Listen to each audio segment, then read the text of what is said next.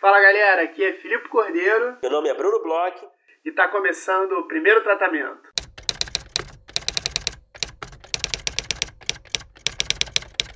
Fala Brunão, tudo bem? Olá, Filipe, beleza? Beleza. É... Mais ou menos, assim. Se, se vocês notarem que minha voz está um pouco esquisita, eu tô meio gripado. É, tive rouco aí nos últimos dias. Tava até meio preocupado para gravar hoje. Talvez vocês escutem uma tosse, alguma coisa, porque eu tô meio mal da garganta, Brunão. É uma coisa frequente para você isso, né? A sua saúde tá meio debilitada, né? Não, cara, minha saúde. É, eu sofro mais nessa época do ano. Tá muito frio, eu sou um cara muito alérgico. É, e aí eu acho que talvez seja isso que você esteja notando que eu tenho ficado bastante gripado, acordo meio mal, mas durante o dia eu vou melhorando. E, e tô meio rouco, tô meio rouco, mas tô aqui, tô, tô presente aqui para falar nesse nosso podcast. Eu não devo me preocupar contigo, então. Não, não precisa se preocupar por enquanto é, comigo, com a minha saúde. que bom. Olha aí, essa tosse aí é perigosa, hein? Mas, Brunão, é, melhor do que minha saúde é, estão os semifinalistas do concurso de roteiro do Rota. Finalmente saiu a lista, o que quer dizer que a gente leu muitos roteiros. Uhum. E bem legal, né? É, 20 finalistas entre acho que 500 roteiros que foram recebidos pela, pela galera do Rota. É bem legal esse, esse número, né, Bruno? Ah, sim, a gente participou dessa, dessa curadoria, como a gente já comentou algum tempo atrás aqui. É, foi um convite que a gente agradece bastante a organização do Rota. E, bom, foram muitos roteiros, né? Lemos muitos roteiros. Foi aí uma guerra. Foi uma guerra, mas uma guerra prazerosa, se existe esse conceito. Mas a gente leu bastante roteiro e gostou bastante do que a gente leu. Foram aí, a gente, cada um de nós lemos mais ou menos uns 80 roteiros, né? Isso, 80 roteiros. A gente estava, estávamos em grupos diferentes. É, a gente pode talvez falar um pouquinho do, do bastidor, assim, bem pouquinho, assim.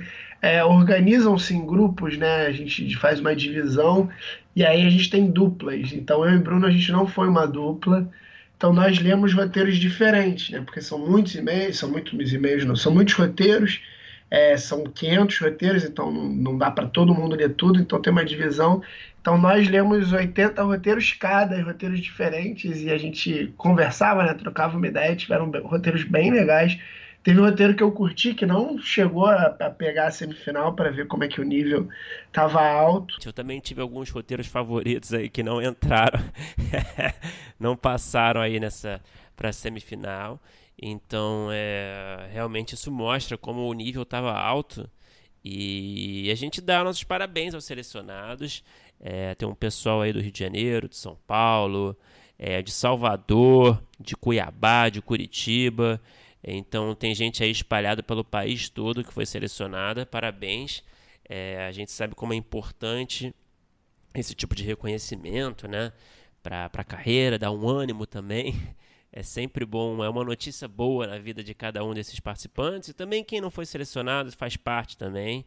É assim que funciona. Às vezes você é selecionado, às vezes você não é. Depende de muita coisa, depende de muitos critérios, né? A avaliação. Então, é, não desanime também. É, isso mesmo. É, é bem, meus parabéns aí pra galera. É, é bom frisar de novo, tiveram uns, uns roteiros que, que eu li que eu achei bem legal, que a gente conversou sobre alguns roteiros bem legais, mas, pô, são só 20, né, de 500, então, assim, tem certas coisas que não entram. Para quem entrou, muito parabéns. Pô, você, você tá em 20 de 500 roteiros, é uma coisa realmente fantástica. E, e boa sorte aos finalistas. E a gente vai falar aqui também né, mais sobre os finalistas, vai falar quem são os finalistas. Isso significa, né, esses roteiristas terem sido selecionados, significa que o Rota tá chegando aí, né, Bruno? Exatamente. O Rota vai acontecer no Rio de Janeiro do dia 2 ao dia 7 de outubro. Então, bom, a gente já falou algumas vezes aqui, a gente vai estar lá participando dentro da programação, entrevistando um convidado ou convidada muito especial que a gente ainda não pode divulgar. Vai ser muito especial, tenho certeza disso. E vale lembrar que os, as, os ingressos ainda estão sendo vendidos, né? Ainda está aberta a bilheteria. É só entrar no site do Rota, rotafestival.com. Tem todas as informações sobre o evento, também nas redes sociais do Rota. É, fique ligado. É, é, isso mesmo. Então, assim, tem os seminários que vão rolar, tem o encontro de negócios que ainda tem prazo para poder enviar projetos, até dia 15 de setembro tem prazo uhum. para poder enviar os projetos. É, vão ter vários players lá super interessantes. É, fica aí a dica. O Rota é um desses eventos de roteiro que trazem as pessoas juntos, né? Fazem com que as pessoas se encontrem, que elas possam conversar. A gente vai estar tá lá a gente gosta de encontrar, né, a galera que escuta. E fica aí o convite. Estou é, ansioso aí pro Rota desse ano. Eu também. Vai ser legal.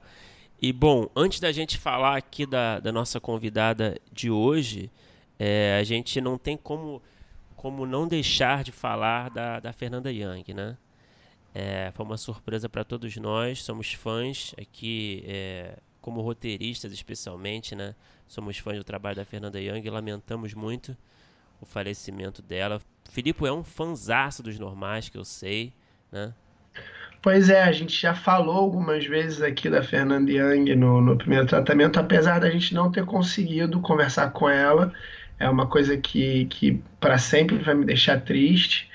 É, é, sou muito, muito fã de, de Os Normais. Eu acho que é uma das melhores séries aí, é, junto com o Mandrake, eu acho que são as duas séries brasileiras que eu mais gosto, e são algumas das séries que eu mais gosto entre todas. Eu lembro, sei lá, de ter falado no episódio é, que a gente conversou sobre qual série a gente gostaria de ter escrito tal, poderia ser séries de qualquer lugar do mundo, eu citei os normais.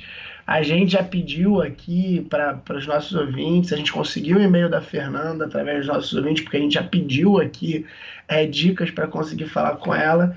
E infelizmente a gente não vai conseguir falar, mas a gente pode acompanhar aí. É, tem isso do artista, né? A arte fica para sempre, de certa forma, ela fica imortal aí é, na obra e com certeza nos corações das pessoas que ela tocou aí e de certa forma tocou os nossos com a arte dela e é muito triste, né? Qualquer pessoa assim é, morrer tão jovem com família é sempre muito triste e especialmente é, essa pessoa que a gente admirava tanto, né, Bruno? Ah, com certeza. A gente, o Felipe falou agora é uma verdade, né? Ela estava sempre na nossa lista ali, no topo da lista de de desejo, né? De pois é, assim, quando a gente conversou é, no, no brainstorm né, do, do, do projeto, é, a gente fez uma lista, uma pequena lista, que hoje a gente está chegando no, no, episódio 91. No, no, no nosso brainstorm a gente tinha, sei lá, 15 roteiristas que a gente sabia uhum. de nome tal, 20 talvez. E ela estava nessa primeira lista e é uma das poucas que a gente não falou dessa lista, né?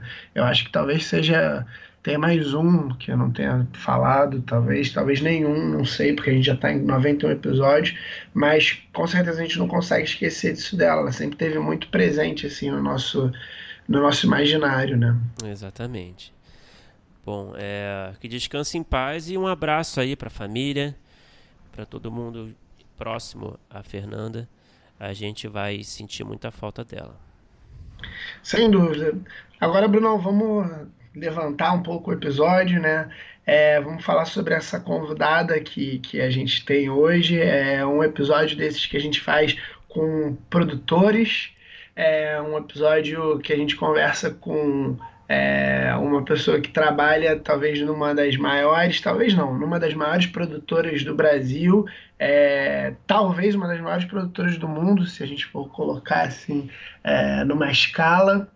E, e foi um papo bem interessante, sempre com esse nosso viés de conversar sobre roteiro, sobre roteiristas, com os produtores. Com quem que a gente conversou aí, Brunão? A gente conversou, teve a felicidade de conversar com a Clarice Goulart. Clarice Goulart, ela é gerente de desenvolvimento e negócios da Conspiração Filmes.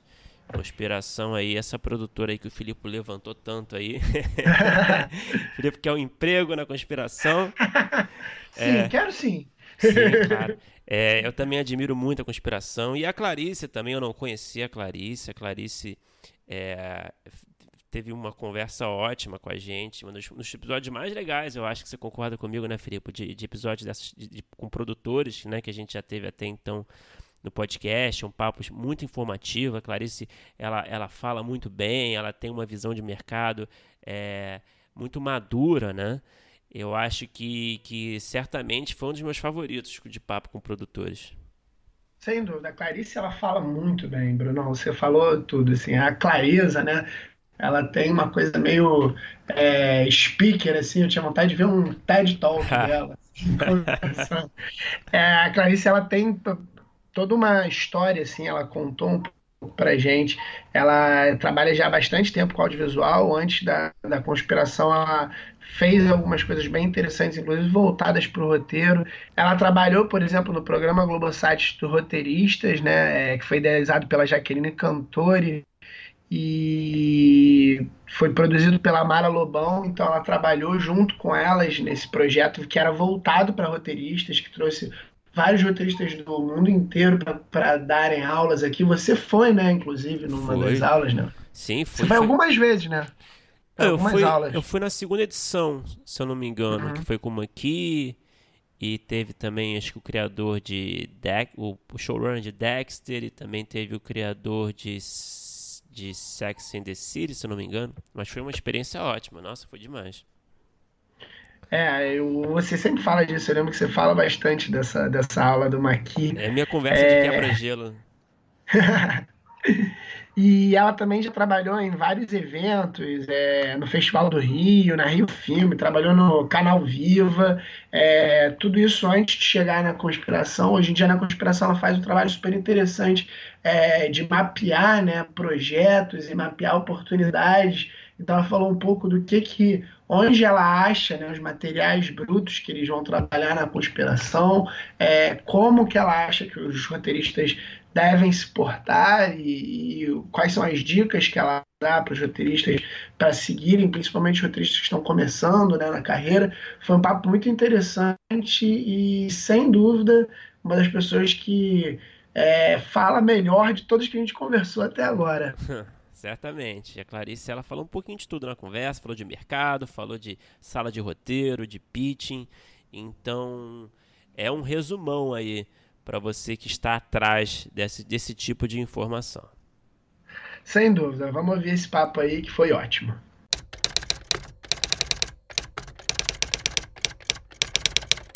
Oi, Clarice, tudo bem? É, obrigado por aí falar com a gente, arrumar um tempo para conversar com a gente. É, eu queria começar fazendo uma pergunta que é o seguinte: a gente sempre faz uma pesquisa sobre os nossos convidados e a gente encontrou uma matéria recente no meio mensagem falando sobre é, a criação de um núcleo de desenvolvimento da, na conspiração. E que você está à frente dessa criação, uma criação bem recente, né? Uma matéria, acho que de maio desse ano. Como é que é esse núcleo de desenvolvimento? É, qual é a diferença em relação a como vocês trabalhavam e como vocês estão trabalhando agora com o desenvolvimento na conspiração? Tá, legal. É, primeiramente, olá para todo mundo, um prazer estar aqui. Obrigada pelo convite do primeiro tratamento. Fico feliz de estar participando desse podcast que eu ouço bastante. É, fico bastante feliz de, de estar aqui. É, então, é, respondendo a sua pergunta, é o seguinte: é, historicamente, né, a conspiração ela sempre teve, obviamente, um núcleo de criação e desenvolvimento de projetos. Né? O que acontecia é que normalmente esse núcleo ele era cuidado por algum roteirista mais sênior, né? É, já tiveram alguns aqui. E aí o que acontecia é que toda vez que entrava uma série grande ou um projeto grande, o, o roteirista acabava entrando na sala de roteiro, né? Assim, acabava se envolvendo muito artisticamente com o projeto que era maior do momento, mais prioritário, e os outros projetos em desenvolvimento acabavam sempre assim, né? Um pouco em, em segunda instância. Então, de um ano para cá, a gente vem desenhando isso dentro da conspiração, que é um novo pensamento, assim, muito por conta de uma demanda de mercado, né? Quando a gente viu esses novos players chegando e a Netflix batendo aqui, e a Amazon, a Apple, enfim, é, perguntando: e aí, o que, que vocês têm? Né? Assim, isso obrigou a gente a se organizar internamente de uma outra forma, com o que diz respeito ao desenvolvimento de projetos. Então, o pensamento da conspiração hoje é que essa área deve ser gerida por alguém com mais perfil executivo, né? Assim, não necessariamente alguém que escreva, mas alguém que, que seja um executivo com um olhar para o criativo, né? Então, acho que é exatamente isso é, que eu faço hoje dentro da conspiração. Só recapitulando um pouco, assim, da, da minha experiência pregressa, né? Eu vim para a conspiração há quase três anos, vim para cuidar de uma área que aqui dentro a gente chama de business affairs, que é uma área de negócios, né? E anteriormente eu tinha passado seis anos nos canais Globosat. E uma das coisas que eu fiz na Globosat foi coordenar o programa Globosat de roteiristas, onde a gente trouxe o Robert McKee e um monte de gente para fazer o workshop durante três anos. Né? Então, teve né, a Marta Kaufman, criadora do Friends, o Darren Star, criador do Sex and the City, teve o criador do CSI, do, do The Good Wife, enfim, ali foi um momento da Globosat é, fomentar o mercado mesmo, né? ajudar a formar aqueles roteiristas que iam ser responsáveis por fazer é, séries dramatúrgicas para competir com o produto que vinha de fora, que estava cada vez mais competitivo, né? principalmente canais internacionais aqui no Brasil Brasil, como a HBO e a Fox, também investindo pesado em séries nacionais naquela época. Então, era uma, uma ideia de se fomentar isso. Como eu tive muito à frente desse projeto, eu vim para a conspiração com essa bagagem, embora eu tenha vindo para cuidar de negócios, eu acabei sendo a pessoa que tinha mais perfil para cuidar dessa área de desenvolvimento de projetos também, né? Então eu cuido não apenas de, de negócios, como também da área de desenvolvimento com esse olhar mais executivo, né? Então hoje eu tenho, eu coordeno, né, como executiva responsável é, todas as salas de roteiro que estão acontecendo hoje na conspiração, eu contrato todos os roteiristas, eu gerencio essa, o, é, o olhar né, para os projetos que, que vão ser feitos, assim, esse, esse garimpo de ideias, né? Claro, as ideias elas surgem de várias fontes, né? A conspiração é uma empresa que tem como sócios autores, diretores, é, produtores, enfim, criadores de suas próprias obras, né, os sócios principais da conspiração. Então, claro, eles suscitam a maior parte das ideias. No entanto, tem também outras ideias que surgem é, de vários outros lugares. Né? Então, eu tenho uma pessoa, por exemplo, especialista na minha área, que é só voltada para o mercado literário. Então, uma pessoa que cuida de olhar esses livros antes deles chegarem na estante da livraria, o que pode eventualmente virar série, o que pode virar filme. Recentemente a gente anunciou também uma parceria com a revista Piauí, por exemplo, que é uma outra fonte de personagens e de histórias reais, né, que é uma outra coisa que a gente está investindo muito. Parcerias com podcasts também, que eventualmente podem é, virar enfim, depende da vocação de cada história, né? Mas algumas podem virar uma, uma, série de ficção, outras uma série documental, ou eventualmente um filme de longa-metragem, enfim, não importa o formato.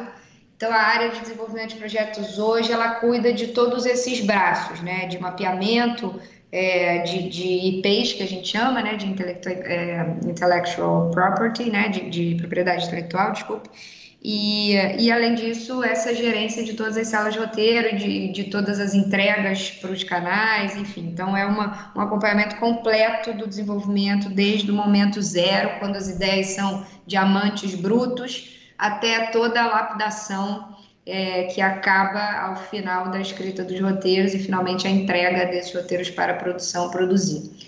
É, Clarice, aproveitando essa sua descrição aí desse núcleo, né? Eu acho que eu vou fazer uma pergunta que, que deve estar na cabeça de muita gente que está ouvindo a gente, né? Talvez a primeira pergunta que esteja na cabeça de todo mundo que está ouvindo a gente. Você falou que contrato, você contrata os roteiristas para essas salas, né? Qual é o critério que você geralmente usa para recrutar esses roteiristas? É, onde que você busca esses talentos, né? É, enfim, queria saber um pouquinho desse processo de recrutamento.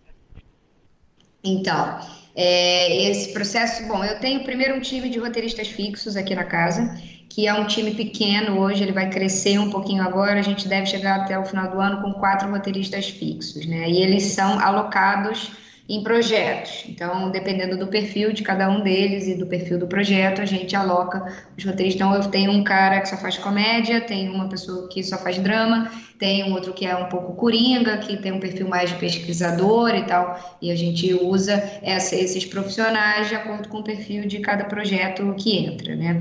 E tem também é, muito essa parte de, de se, se, montar o projeto para venda, né? Assim, o projeto para o pitch, né? Assim, a, a minha ideia, assim, um pouco é inverter a pergunta, sabe? Quando a Netflix ou qualquer similar senta com a gente e pergunta, e aí, o que, que vocês têm? Eu quero poder dizer, eu tenho tudo, o que, que você quer, né? Então, hoje a gente tem também uma missão de diversidade, assim, nessa prateleira, né? Que a gente possa sempre ter um pouco de cada coisa e que, enfim, que seja um portfólio que represente vários gêneros e represente vários públicos e tal em que a gente possa sempre ter uma variedade nessa venda. Com aí os roteiristas mesmo, a gente contrata depois que a gente assina algum deal de desenvolvimento com o player, né? Assim, nessa fase inicial, quando a gente está montando os projetos para venda, aí são contratações é, específicas, assim. Às vezes eu contrato um jornalista para fazer uma pesquisa específica e aí aqui dentro mesmo a gente faz é, monta o, o, aquilo mais em forma de projeto mesmo, separa o que é uma logline, uma storyline, uma descrição dos personagens principais e tal. E aí os roteiristas mesmo é só depois que, que o projeto é vendido efetivamente. Aí sim eu monto a sala de roteiro e esse recrutamento, ele acontece de várias formas, né? Por exemplo, a minha ida ao Frapa desse ano foi ótimo porque ali eu tive um mapeamento bem interessante, inclusive, de roteiristas fora do eixo Rio-São Paulo, né? Que também é uma coisa que a gente nunca pode ignorar jamais, né? Assim, é meio natural que a gente fique ali buscando amigo de amigo, principalmente essa coisa do Rio de Janeiro, que é meio assim que acontece, né? Assim, mas, é, enfim, os talentos, talento é talento, né? Não existe moradia, assim, não tem, não tem é, CEP. Então, é o que vale é o talento mesmo.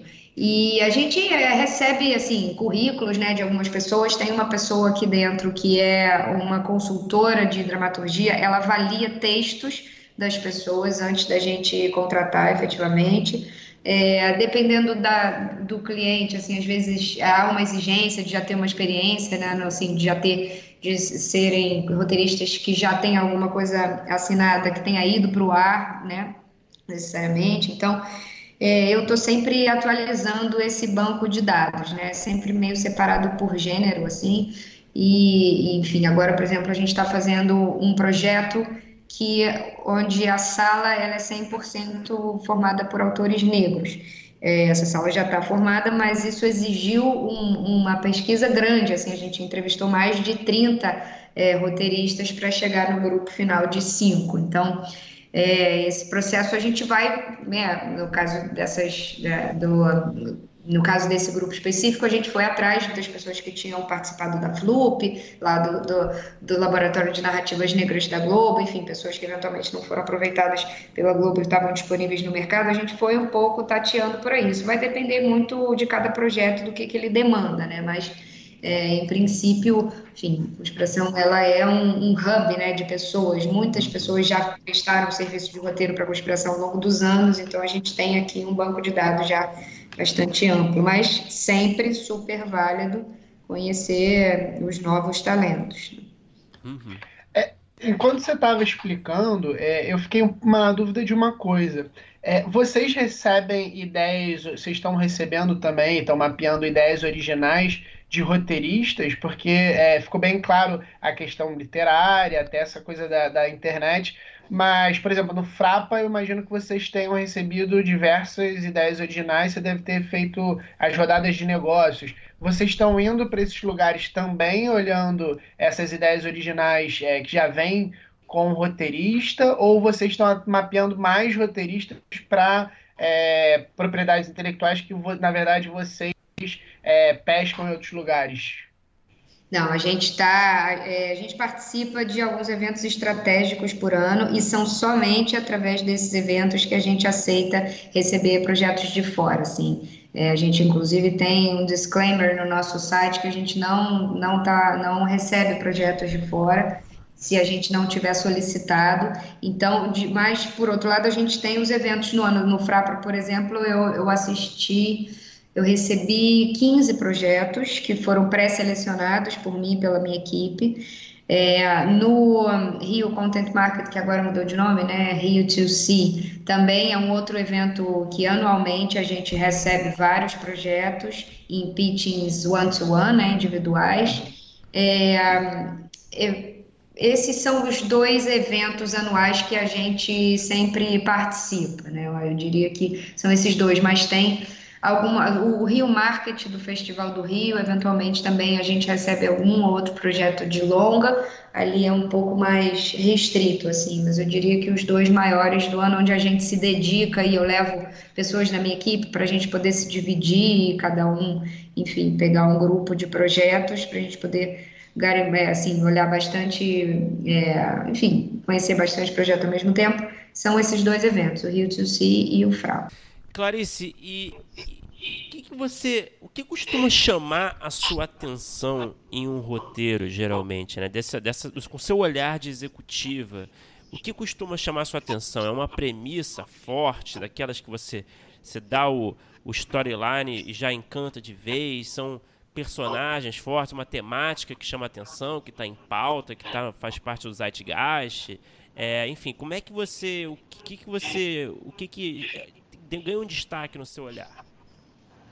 Tá, é, bom, não, eu não tenho só uma coisa para responder a esse respeito, né? São algumas coisas, mas eu diria que, bom, a primeira coisa é a autenticidade, né? Eu acho que isso é uma coisa que a gente sempre busca assim, né, assim, originalidade na escrita, né, uma pegada assim que seja de fato autêntica e que não seja o plágio de alguma coisa que deu certo, que não seja, sabe, que tenha uma profundidade e tal. Então, claro, a primeira coisa é uma premissa boa, né, principalmente se a gente está falando de série, né? Se uma série não tem uma puta logline que explique em duas linhas ali, sabe, que instigue quem está lendo, é difícil passar para o storyline, né? A logline tem que convencer já, pelo menos, a querer seguir adiante ali, ficar instigado com aquela ideia, querer conhecer mais, né? Então, e assim, a gente vai ficando experiente, né, nessa coisa de reconhecer um projeto quando ele tem de fato vocação para a série. Né? O que acontece muitas vezes é que a gente recebe projetos de série que claramente não rendem uma série, eles rendem um longa-metragem, porque eles estão ali, às vezes, é, estruturados mesmo de uma maneira que rende ali três atos, daquela maneira que a gente conhece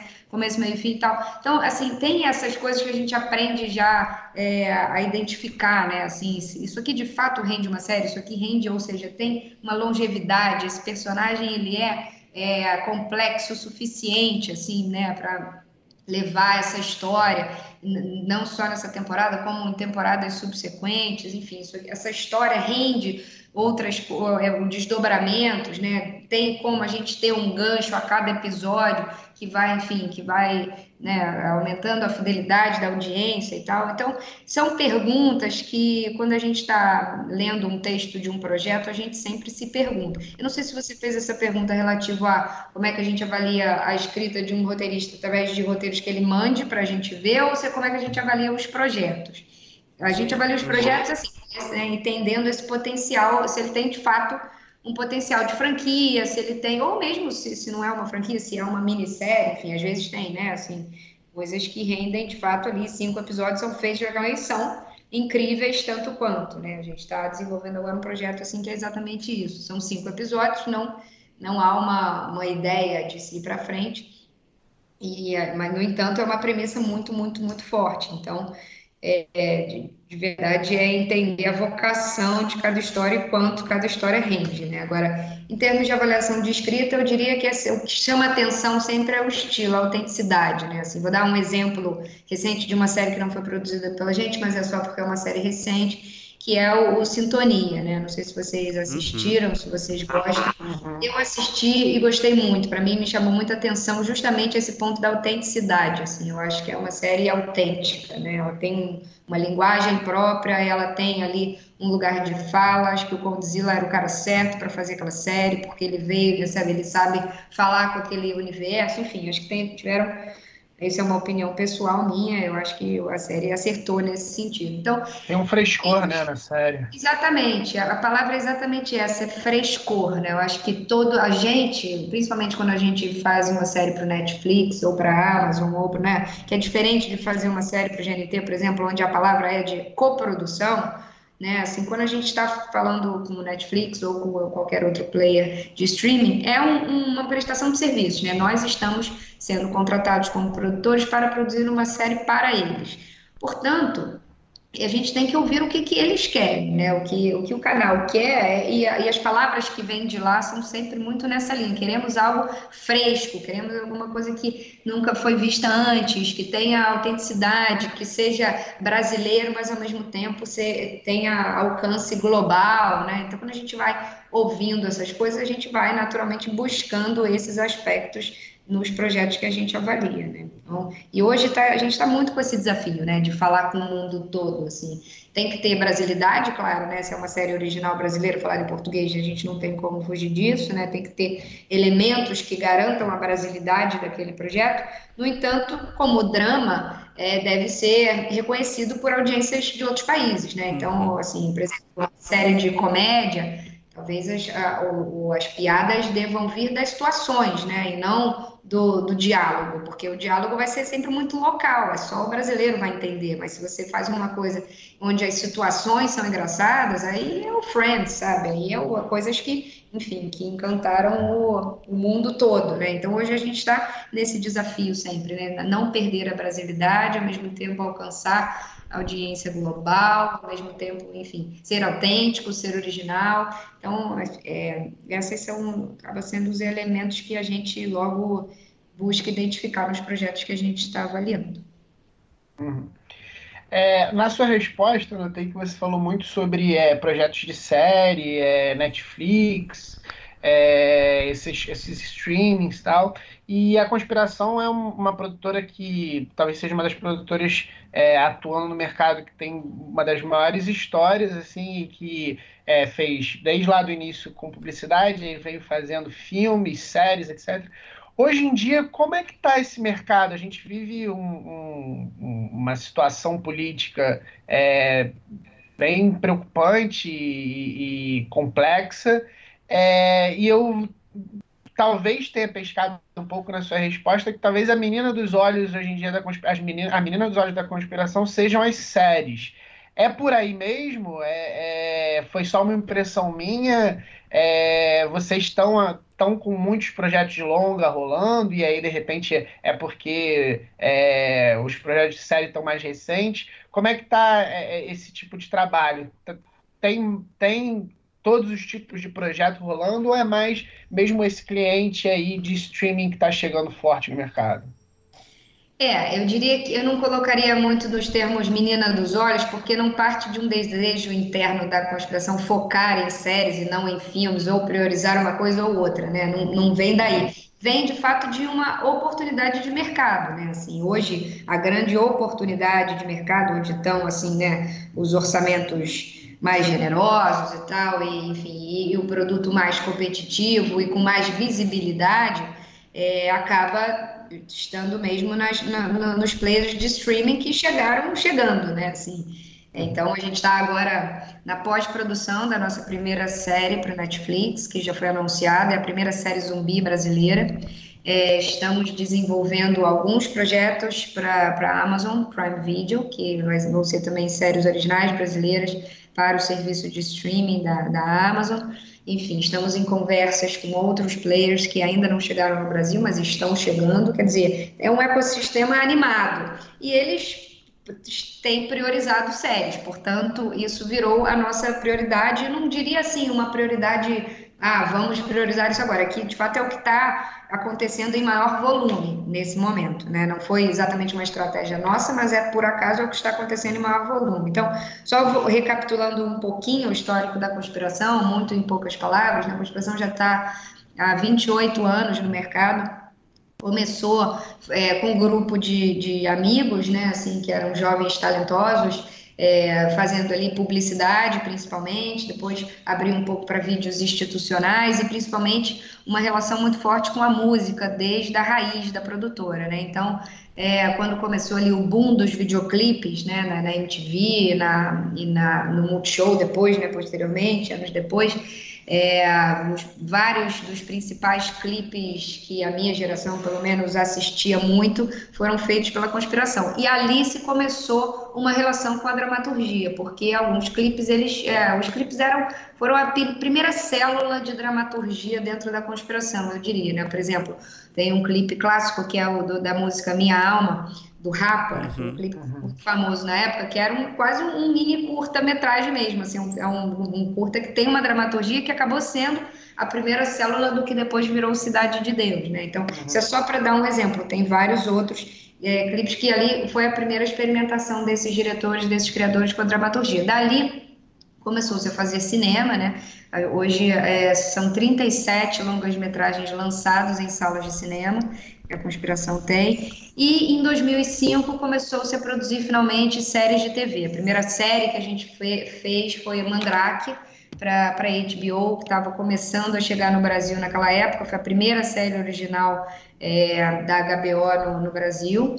E, e, a partir dali nunca mais se parou de, de fazer série, né? Fizemos várias já para a TV Globo, é, dou destaque a Sob Pressão, que está no ar agora, na sua, indo para a sua terceira temporada. E é, desculpa, acabou a terceira temporada agora, né? Vai entrar na quarta, já vai começar a ser produzida a quarta temporada. E é, é séries para o canal Fox, Um Contra Todos, que também teve quatro temporadas, foi indicada ao Emmy duas ou três vezes, se não me engano, o Emmy Internacional.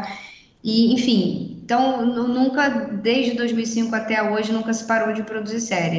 E, em paralelo, os longas-metragens, eles têm é, uma estratégia, né? Assim, a gente sempre busca fazer pelo menos um longa-metragem por ano que seja bem comercial, né, voltado para o público, voltado para o resultado de bilheteria. Esse ano a gente lançou o Kardec, que é um filme é, voltado para o público espírita. E é, vamos lançar agora em setembro Vai Que Cola 2, que também é outro é, filme que promete aí ser um blockbuster comédia nacional. Né? E além disso, os filmes de arte que também, assim, desde lá de Oito Eles e Casa de Areia, enfim, é, O Homem do Ano, esses filmes que circularam os principais festivais internacionais, a gente procura também manter uma estratégia de manter esse tipo de filme no nosso radar. O que ocorre hoje em dia é que a gente está muito sem saber como é que vai ser o financiamento de longa-metragem daqui para frente, né? Assim, o financiamento de séries, bem ou mal, é, como a gente já tem bastante coisa contratada, a gente sabe como é que vai ser os próximos anos. Em relação aos filmes, a gente ainda está, é, assim como todo o mercado, tentando entender qual é o futuro da Ancine, qual é o futuro do financiamento público, porque o longa-metragem hoje ele ainda é bastante dependente, principalmente o do filme de arte, dependente do, do financiamento público, né? Esses players como é, de streaming, eles começam a fazer longas metragens também, como a gente sabe. No entanto, por enquanto, o foco deles tem sido comédias populares, tá? um tipo muito específico é, de, de filmes, né? Ou então coisas como Democracia em Vertigem, o filme da Petra, né? Assim, ou seja, são quase que filmes eventos, né? A gente ainda não, não tem uma, uma, uma, uma linha assim é, robusta de produção de longa-metragem para esses streams, que aí sim é, são filmes feitos com recurso privado e aí não depende da Ancine e, e, tudo mais, né? Então, hoje a gente não consegue exatamente desenhar como é que é a estratégia de longa-metragem dentro da produtora para os próximos anos, muito por conta de uma inconstância de mercado mesmo, não por uma falta de desejo, nem por uma falta de projetos. Projetos de longa-metragem aqui temos bastante, inclusive. A gente só precisa entender como a gente vai viabilizá-los. Clarice, eu queria aproveitar que você mencionou a sua participação no programa Globosat de roteiristas, né? Que foi uma, uma iniciativa muito legal de formação, de talento né, nessa área. E eu queria é, aproveitar esse assunto para perguntar como você enxerga o panorama do roteiro hoje no Brasil, em relação a defeitos, qualidades, onde que a gente pode melhorar, o que, que falta? Você já enxerga como se os nossos produtos estivessem competindo internacionalmente? É, você acha que ainda falta? Como é que você avalia esse cenário? Então, é, eu sempre penso o seguinte, né? Eu, enfim, frequento, é, eu, eu, estudei comunicação na UF, né? Sempre muito próxima do, da faculdade de cinema. Além disso, é, meu pai e várias pessoas da minha família são ligadas ao cinema desde a época do cinema novo. Então, eu tenho um pensamento um pouco histórico, assim, bem enraizado a respeito do, do audiovisual brasileiro nesse sentido. Né? Então, eu sempre penso que, é, por um lado, a origem do audiovisual brasileiro é o cinema novo, né? onde o slogan era é, uma câmera na mão, uma ideia na cabeça, ou seja, o roteiro não era o protagonista. E durante muitos anos foram feitos filmes assim, onde o, o, roteiro não era exatamente a pedra fundamental do projeto, né?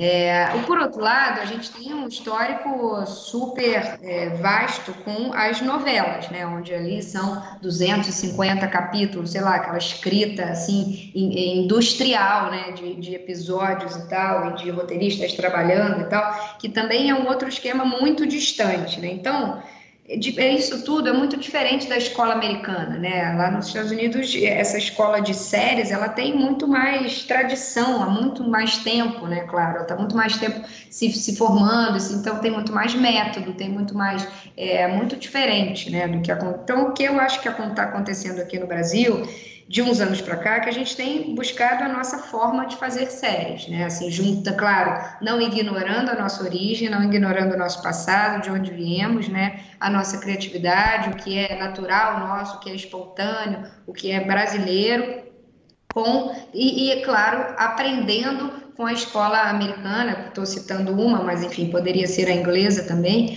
é, enfim, ou, ou escolas é, internacionais de, de escrita de roteiro, onde é mais são, são escolas mais voltadas para o método e para a forma e tal. Então, acho que hoje está acontecendo um mix, assim, né? Acho que os roteiristas estão finalmente achando esse mix, porque eu acho também que teve um momento, principalmente ali quando a gente começou o programa Globosat Roteiristas, que aí chegou o Robert McKee aqui, né? Saiu cantando um monte de regra, um monte de, olha, é assim que faz, o incidente incitante, o protagonista sai daqui, vai para cá e tal. Aquele... Então, teve um, um grupo ali de, de, roteiristas que achou, agora eu já sei fazer, agora, agora vai, né? Tipo, então, é só pegar isso aqui e fazer pronto, é a fórmula do sucesso. Então, acho que teve um momento de aprendizado. Opa, não é bem assim, porque se você faz só a forma, né, só o, se preocupa só com isso, só com o método, só com a forma, você corre o risco de perder o que você tem de espontâneo, que você tem mais de criativo, que você tem mais de, de, de genuíno, de autêntico, de original e tal. Então, eu acho que o, como eu vejo o mercado hoje é que ele está no, amadurecendo, acho que é um gerúndio, não está amadurecido ainda, está amadurecendo, mas já está num estágio é, mais avançado do que estávamos há alguns anos atrás, de aprendizado mesmo, de de, de amadurecimento que eu digo de conseguir juntar todas essas forças, né, a força das escolas de, de, roteiro com a força da nossa brasilidade. Volto a falar no Sintonia, mais uma vez que eu acho que o Sintonia é exatamente um resultado disso, assim, de, de, de como a gente pode estar, tá, né, assim, é, um, é uma prova de um amadurecimento, assim, né, onde a gente ali consegue ser brasileiro, ser autêntico, ao mesmo tempo ser global, ao mesmo tempo ser uma coisa fora da caixa, interessante e tal. Então, é, a nossa série que está saindo do forno para Netflix também, eu acho que vai surpreender bastante o mercado. Ela é bastante, bastante fora da caixa, assim, é uma, é uma, coisa muito, muito original que não foi feita no Brasil ainda. Então, eu acho que esse é o nosso objetivo, sabe? Assim, que a gente possa, pô, surpreender para o bem, né? Assim, que, pô, que caramba, isso aqui feito no Brasil, né? Acho que finalmente a gente começa a ter um produto que é de verdade competitivo com todas as séries de, sabe, não faz sentido que o Brasil não consiga produzir uma casa de papel, por exemplo, né? Assim,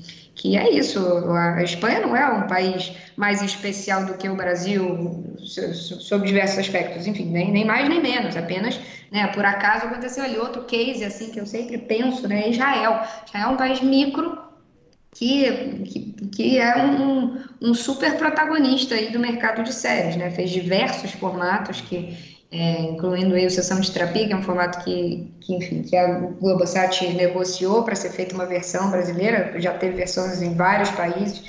É, enfim, diversos formatos que vêm, é, o Walking Dead, se não me engano, o Homeland, é, israelenses também, posso estar falando besteira, talvez, mas um dos dois com certeza é. E então é isso, assim, não tem por que o Brasil não ser um desses países, sabe? Um país que vai produzir um Casa de Papel que vai ser visto no mundo todo, ou sei lá, um Dark, por exemplo, que é uma série alemã também que fez bastante sucesso, enfim. Não, hoje em dia é assim, é, tem, há espaço para todo mundo, o ecossistema cada vez mais diverso, cada vez mais é, receptivo mesmo é, de ideias originais sejam lá de onde elas estejam vindo, né? Assim, essa é a grande graça do streaming, na verdade, que a gente não está mais restrito somente ao blockbuster americano ou inglês ou sei lá, enfim. Estamos aí todo mundo navegando no mesmo mar. Então, é, eu acho que esse é um momento extremamente é, excitante do, do, mercado criativo nesse sentido, sabe? Acho que a gente está vivendo um grande momento, a meu ver. Hum. É, minha pergunta é o seguinte, assim, é, a gente escuta, a gente como roteirista escuta de algumas pessoas ultimamente, principalmente desde a chegada desse, desse vamos dizer assim, dinheiro bom da, dos streamings e tal, que existe uma demanda, existe uma demanda de mercado tal. Só que a gente vai em eventos, por exemplo, como FRAP, vemos ali é, salas e salas lotadas de roteiristas e aspirantes. E minha dúvida é assim, você que é uma pessoa que está há tanto tempo no mercado, está num uma das melhores, maiores produtoras do Brasil. Como é que você acha que você tem alguma dica, algum, algum toque para os roteiristas conseguirem é, é, se apresentar, principalmente num primeiro momento da carreira, é, conseguir é, se destacar, se, se é, colocar no mercado? Olha, é, a primeira coisa é o seguinte: você não, não talento é determinante, né? Assim, é, eu acho que, claro que numa sala de roteiro, por exemplo, a gente vai sempre buscar mesclar todos os tipos de talento, né? Ou assim, mais de um tipo de talento. Então tem, por exemplo, determinados roteiristas que têm talento para estrutura, outros têm mais talento para diálogos, outros têm mais talento para é, é, criar personagens, enfim. Então, é, o que a gente busca sempre numa sala de roteiro é compor um grupo ali diverso, né? Não só com diversidade de gênero, de, de background, como também diversidade de, de, de skills, né? Assim, de, de, de talentos, na falta de uma outra palavra aqui que me foge, mas é um pouco isso. Então, Importante o roteirista identificar qual é o, o, talento dele, né? Assim, eu acho que isso é sempre uma coisa importante. Talvez isso até essa fala até diga respeito a um segundo momento, né? Porque você me perguntou sobre o roteirista que está começando. Esse talvez ainda não tenha identificado, né, necessariamente qual é o talento dele, mas eu diria que os roteiristas que são mais bem sucedidos são aqueles que se aproveitam de suas origens, sabe? E fazem delas é, seus, seus insumos, seus, é, suas potências, né, suas armas, suas, enfim, é, a forma como vai escrever. Isso é o que eu mais busco identificar, sabe? Quando às vezes chega um roteirista aqui que é super referenciado, já viu um monte de série, já viu um monte de coisa, aí você vai ver o texto dele muitas vezes, sabe? É, é, é plágio, assim, tentando ser alguma coisa que já existe. É, esse tipo, na, na, é, enfim, pode até ser que sobreviva no mercado, mas não é, por exemplo, algo que a conspiração busca. Né? O que a gente busca é sempre, voltando lá às palavras iniciais, autenticidade, originalidade. Então, quanto mais é, o cara se aproveita das suas origens, né, das suas referências pessoais, de onde veio, né, de que, onde de que cidade onde se criou, quem são seus pais, o que que, o que, que você viveu, o que, que você viu. Quanto mais esse cara consegue colocar isso na escrita dele, mais interessante vai ser, porque assim, não importa qual seja essa origem, não há um juízo de valor em relação a isso, né? Assim, é, é mesmo o, o talento de conseguir pegar aquilo tudo. Por, quê? Por que, que eu estou falando isso? Porque a gente não foge da verdade, né? Assim, assim, queremos escritas que venham da verdade, né? Que venham do, da verdade de cada um né, para virar dramaturgia, ou seja, para virar uma coisa criada fake, mas ser parte da verdade que está dentro dos caras. Então, eu diria isso, assim, eu só fico com pena quando eu vejo é, roteiristas se apresentando, assim, em começo de carreira e tentando mostrar, ah, eu sou como tal, como tal. Não, você tem que ser você, assim, é você. Que é, ou a gente compra porque é você, ou, cara, assim, não adianta, né, vender uma coisa por outra, assim. Então, é, as dicas, eu acho que, de fato, é muito importante assim a participação nesses eventos. Eu realmente acho que acaba que eles são mesmo um celeiro assim, né, de, de, de contatos, de, de networking. Acho que o Frapa é especialmente muito rico, né, muito uma iniciativa muito bem sucedida, muito, muito verdadeira, né, porque é feita por roteiristas e tal. Então, acho que é um evento que não tem, enfim, nenhuma outra intenção a não ser né, fomentar o mercado e ajudar né, a classe, os roteiristas, acho que é, é sensacional, assim, muito, muito bom. E, e aí estarem preparados assim com samples, né, de, dos suas escritas, né, sempre separarem ali um grupo, além de mandar o currículo, às vezes só o currículo não, não é suficiente, né, mandar junto um, algum texto de sua autoria aqui que mais identifique a sua escrita, né? Por exemplo, não, não necessariamente precisa ser um roteiro de série ou um roteiro de longa, às vezes pode ser um, um texto livre, enfim, qualquer coisa que mostre ali como é que aquele cara escreve, o que, que ele tem, o que, que ele tem de diferente, o que, que ele tem de especial e tal. Enfim, eu acho que é um pouco por aí.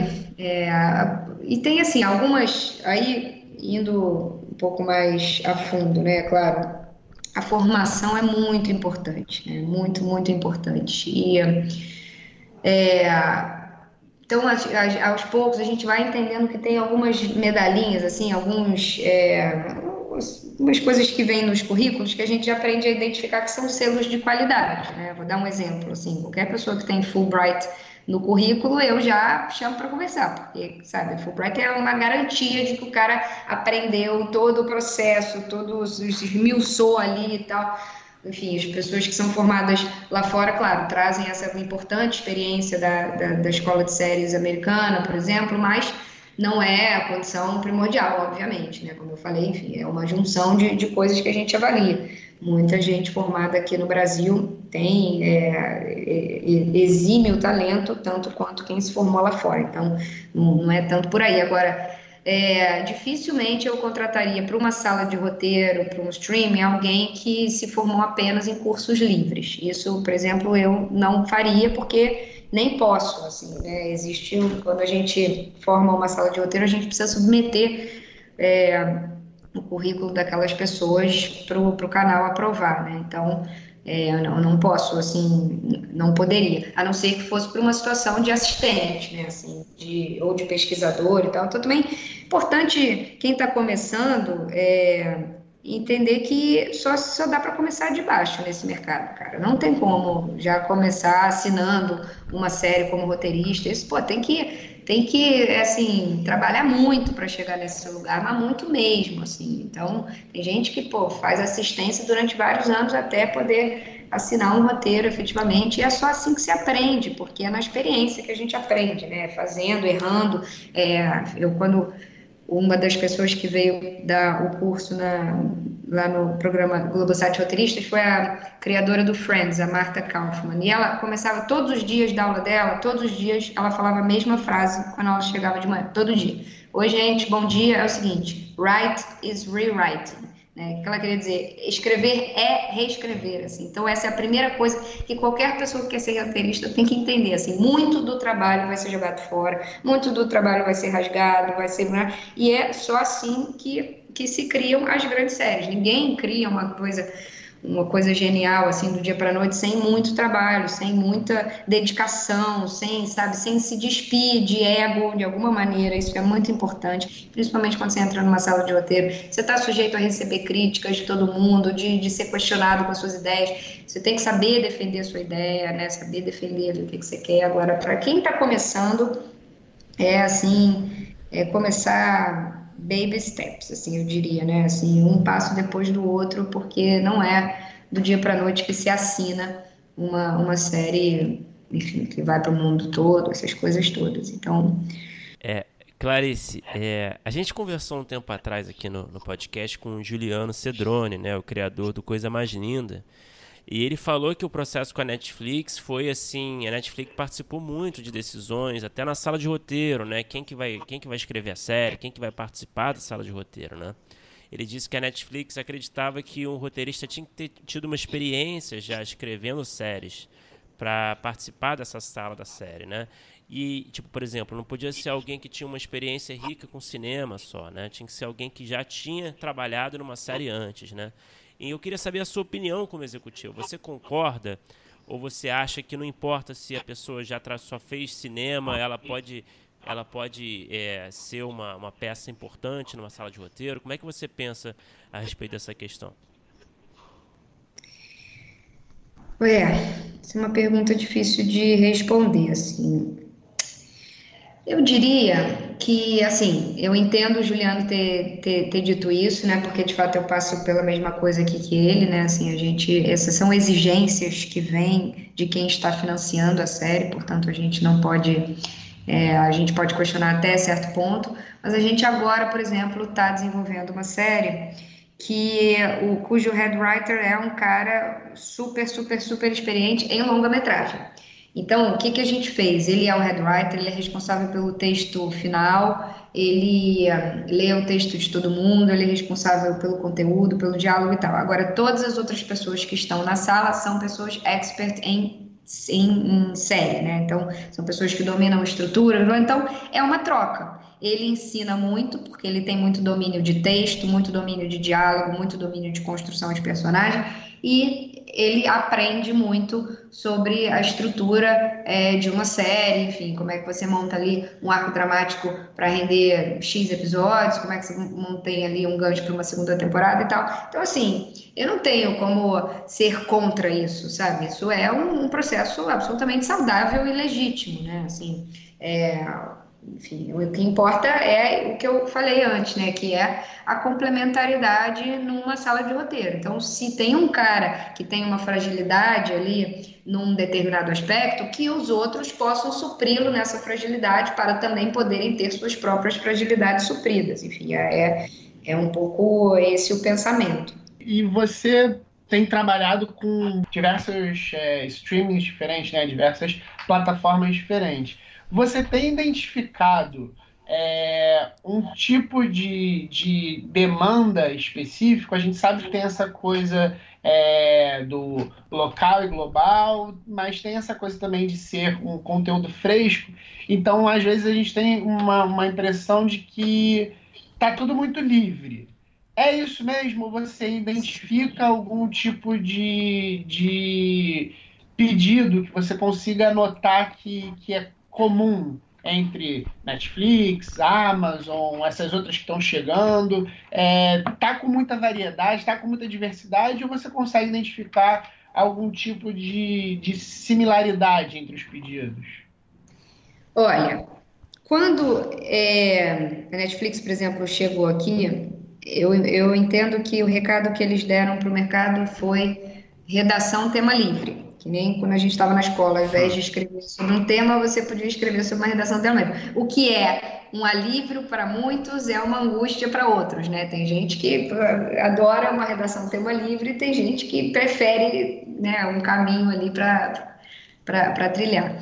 É, te, isso mudou, né, de lá para cá. Já não é mais tão uma redação tema livre, até porque agora existem dados, né? Assim, você consegue saber o que que a audiência quer mais ver, o que que funciona melhor, o que que não funciona, o que que teve mais views, né? O que que teve mais downloads e tal. Então, esses dados, embora eles não sejam divulgados para o mercado, esses caras têm, né? Claro. Imagina, uma empresa como a Netflix, como a Amazon, tem esses dados ali na ponta do lápis, né? Sabe exatamente quem assistiu, qual série, aonde, quando, quem era a pessoa, que cor ela tinha, que idade ela tinha e tal. Então, fica mais fácil deles. É, encomendarem determinados gêneros. Claro, eles encomendam o que eles entendem que a audiência quer ver, o que eles entendem que, que é o, o desejo do momento. Né? De uma forma geral, todos eles querem uma coisa é, fora da caixa, única, que ninguém nunca viu. Todos eles pedem isso, assim, originalidade e tal. Isso aí está na fala de todos,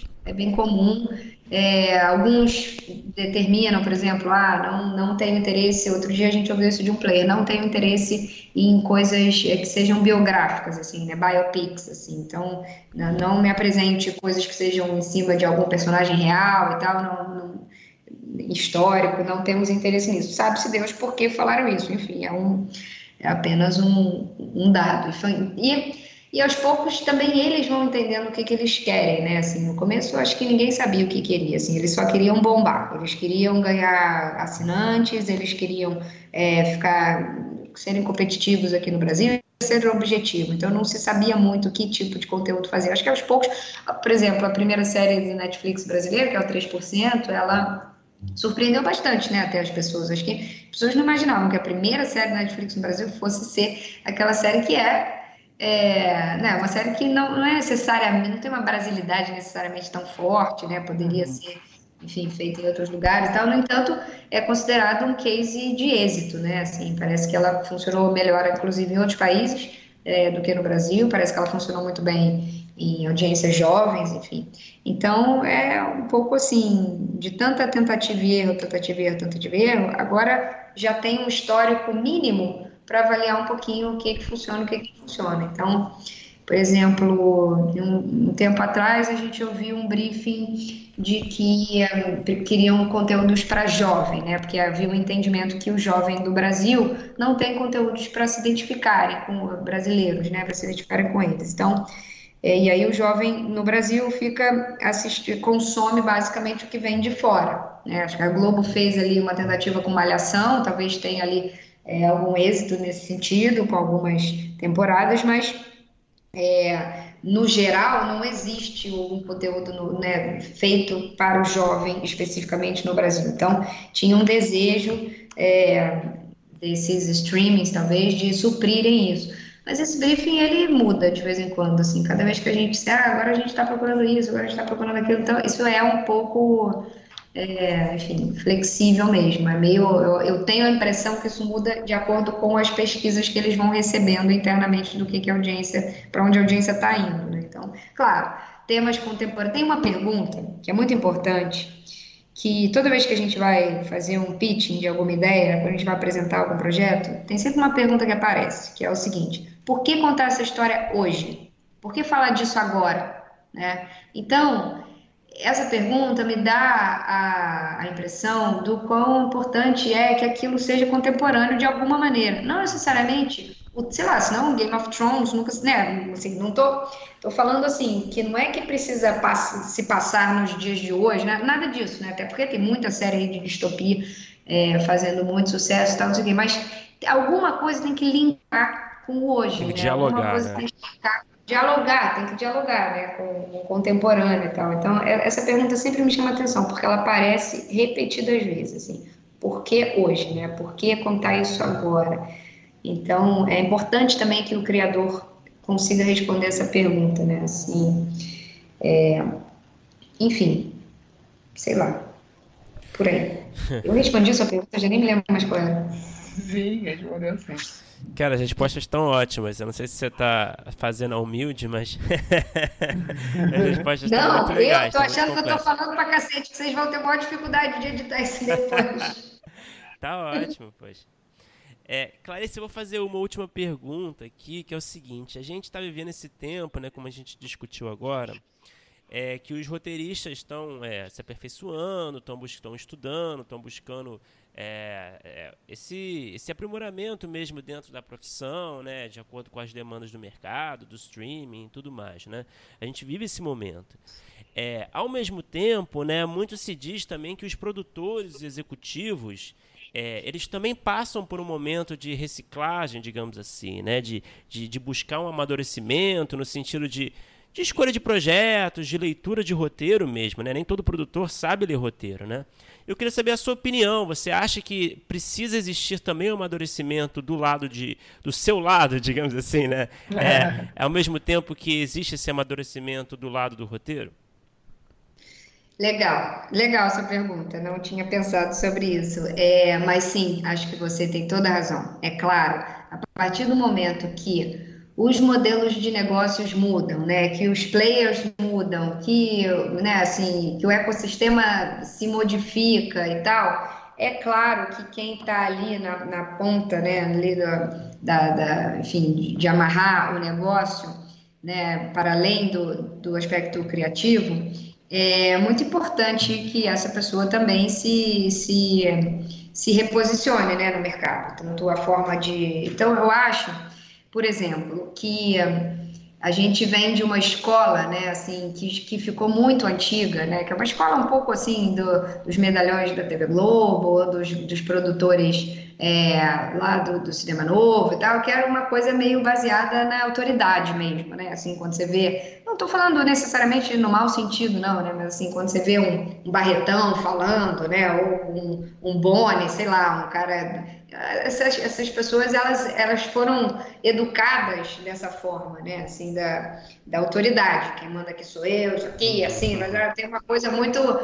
E o que a gente vê né, na, nas estruturas mais modernas de gestão é que isso foi caindo em desuso cada vez mais, né? Isso foi ficando obsoleto, isso foi ficando uma forma velha de trabalhar, de agir, né? Isso a gente vê em diversos lugares. E, e a palavra de ordem me parece ter, ter sido uma, tem cada vez mais vem sendo a de colaboração, né? É um, é um sistema colaborativo, né? A gente vai é, colocar vários olhares ali para aquela coisa e juntos fazermos um, um produto final, né? Então, eu sinto muito esse drive nos executivos que vêm de fora, que chegam aqui no Brasil, né? Assim, é um drive de ligado a, a né, assim, aí viemos aqui para colaborar, vamos fazer junto, vamos fazer assim, mas é claro, tem lá as regras, tem os métodos, a gente não foge disso, e pelo contrário, a gente aprende muito com isso, né? Acho que isso também está ajudando o mercado brasileiro a se estruturar do ponto de vista de produção executiva, de prestação de contas, de